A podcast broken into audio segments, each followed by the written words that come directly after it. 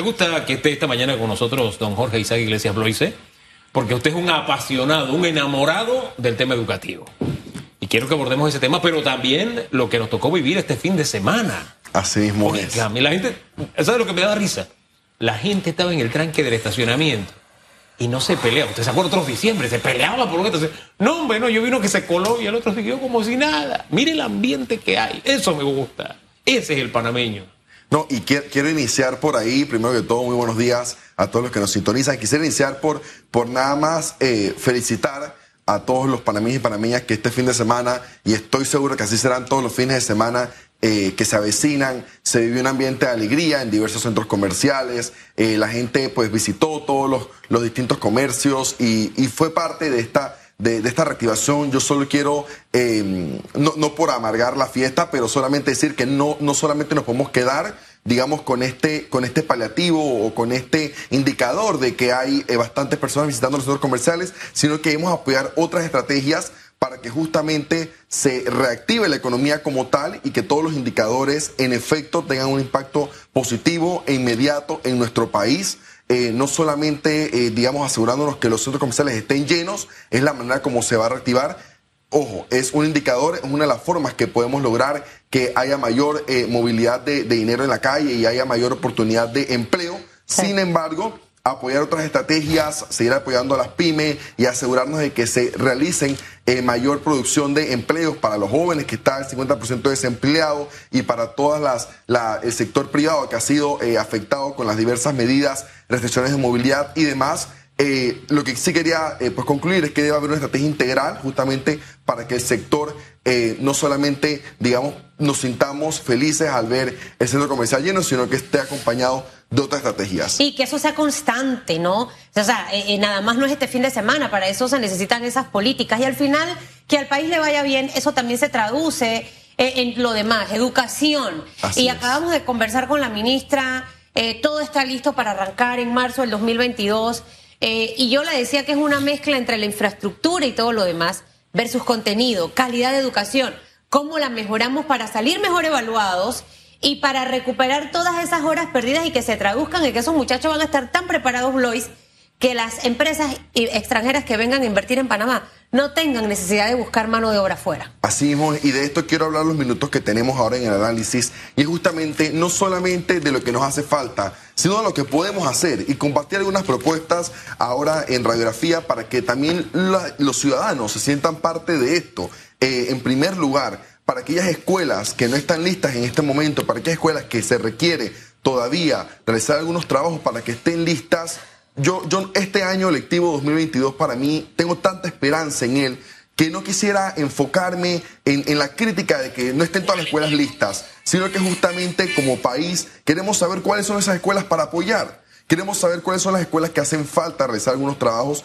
para que desde las diversas organizaciones sin fines de lucro, organismos internacionales, empresa privada, sociedad en general, nos, nos apoyemos y, y salgamos adelante justamente trabajando en estas escuelas que aún no están listas para que nos aseguremos que el 100% de los estudiantes panameños retornen a las aulas en el 2022. No podemos permitir que ningún niño, niña o adolescente esté por fuera del sistema educativo. Esa debe ser nuestra prioridad y nosotros eh, como vecinos darnos cuenta en nuestro entorno alrededor, en nuestra familia, si no tenemos, eh, si tenemos algún joven o niño, estudiante que no está haciendo eh, parte del proceso 2022, asegurarnos que vuelva, que esté presente en el sistema y que justamente como país nos demos ese, respal- ese respaldarazo que necesitan en estos momentos los estudiantes que son el ser, eh, son el centro del sistema educativo y para ellos debemos estar orientados. Otra, otra propuesta y llamado justamente a los docentes,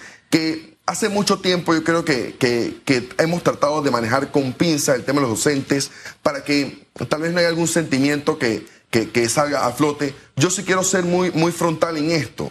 Necesitamos el compromiso de los docentes y si no, que no estén en las aulas, porque el país en este momento requiere de docentes comprometidos, que manejen las herramientas, que se capaciten y que tengan una buena disposición a afrontar los retos que se avecinan. El sistema educativo, producto de la pandemia, ha tenido muchos cambios y ha tenido mucha innovación de por medio y tenemos que celebrarla. El docente nunca va a desaparecer del aula de clase. No podemos tener temor a la tecnología. los docentes deben justamente sentir la tecnología como un aliado dentro del aula de clases.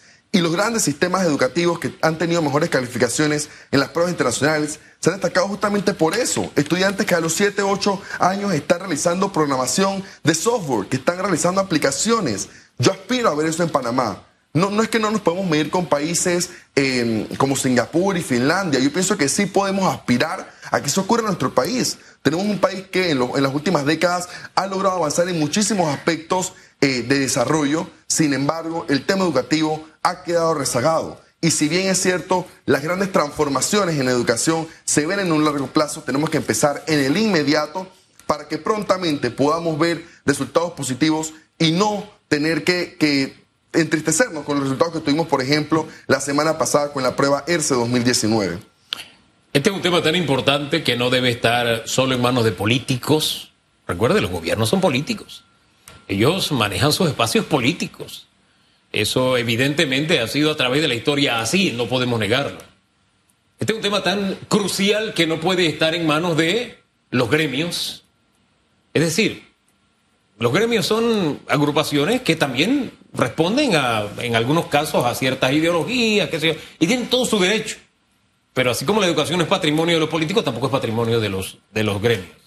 En la medida en que maduremos como república y tengamos claro de que la educación es esencialmente por y para el estudiante, por y para el país, ya nos olvidamos de esos espacios de poder, porque no nos equivoquemos. Uno dice, yo me acuerdo cuando aquí había no más de cinco gremios, pero comenzaron a tener diferencias, cada uno sacó su pequeña republiquita y esto es un asunto, y disculpen que no es que tenga nada contra ellos.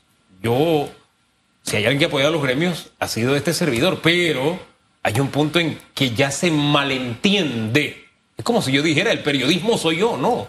Yo ejerzo el periodismo como un servicio. Así es. Por eso cuando tenemos a un ministro, lo que sea, tratamos de responder lo que usted pregunta, porque es para usted. Uno puede perder de vista eso. Ma- y siento que debemos enfocarnos eh, o, o volver al foco de lo que es la educación para poder caminar en la dirección que usted desea. En, en efecto, son más de 17 gremios los que tenemos en el país y yo crecí en un hogar de maestros, mis abuelos eh, eran maestros eh, destacados que, realmente siempre sirvieron a la educación y yo quisiera justamente ese ejemplo que yo vi desde pequeño, verlo en todos los docentes en el país y los que no tengan ese compromiso, que en realidad se retiren del sistema, los que no tengan la disposición de regresar a las aulas en el 2022, que mejor eh, den ese espacio a otro docente comprometido, que tenga la voluntad de aportar. Yo, yo tuve la oportunidad de conocer cientos de estudiantes de la carrera docente que tienen un compromiso muy profundo con la educación, que tienen ganas de innovar y eso justamente lo que necesitamos en las aulas de clase. No podemos permitir que el ambiente negativo, aquel en el que por cualquier eh, cosa que haga falta o por cualquier queja deciden cerrar eh, o hacer paro, entendiendo que esto en realidad lo- a la persona que más afecta no es a la ministra, no es al ministro de Educación, es al estudiante. A le estamos robando las oportunidades es al estudiante. Así que yo quisiera nada más cerrar eh, este espacio con esas tres, con esas tres propuestas para que nos dediquemos, en primer lugar, a asegurarnos que todos los estudiantes sean parte del año lectivo 2022.